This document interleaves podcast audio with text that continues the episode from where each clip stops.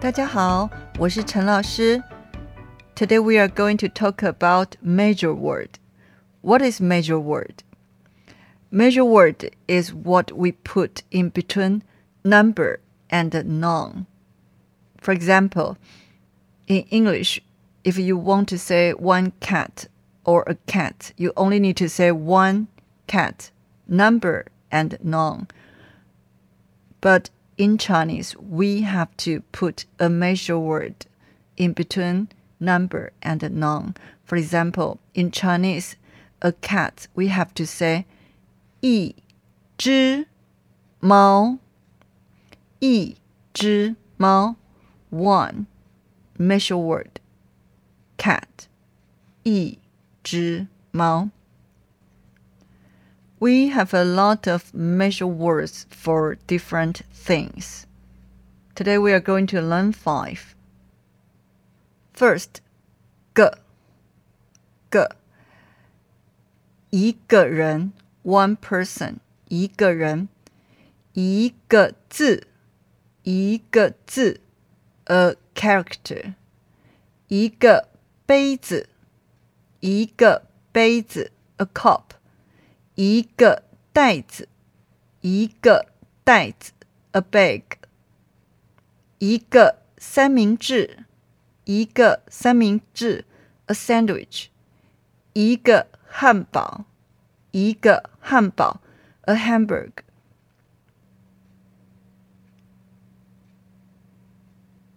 Second，只，只。一只猫，a cat；一只狗，a dog；一只猪，a pig；一只羊，a sheep；一只牛，a cow。Anyway, if it is an animal, then the measure word is 只。 Third 本本一本书。一本书。A book. 一本杂志。一本杂志。A magazine. Anyway, anything looks like a book, then you can use 本 as its measure word. Fourth, 支支 the same pronunciation as the measure word for animals, but it is different character. 支,支. For example, 一支笔,一支笔, a pen. 一支吸管,一支吸管, a straw. Anyway, anything looks like a stick you can use the measure word 支 most of time.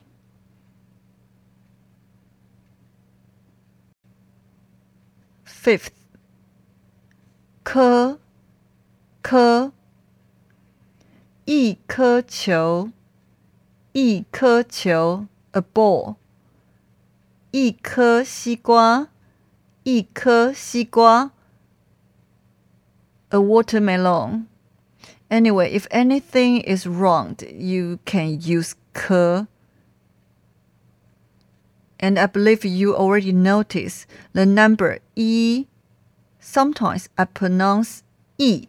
Sometimes I pronounce it e. For example, 一个人,一个人, I pronounce e. 一只猫,一只猫, I pronounce e it depends on which tone behind the number E. For example, if the first tone, second tone, and the third tone behind the number E, then you have to pronounce E. For example, 一只猫 because 只 it is the first tone, so you have to pronounce number one E. 一只猫。And 一个人，一个人，because g it is fifth tone, so you have to pronounce the number one 一一。Okay, let's repeat it again.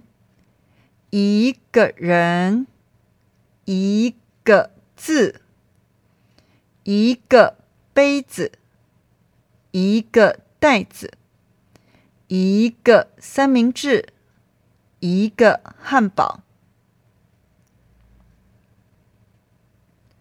一只猫，一只狗，一只猪，一只羊，一只牛。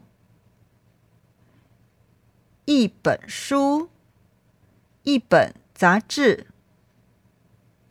一支笔，一支吸管，一颗球，一颗西瓜。Okay, I hope you can practice by yourself. See you next time. 再见。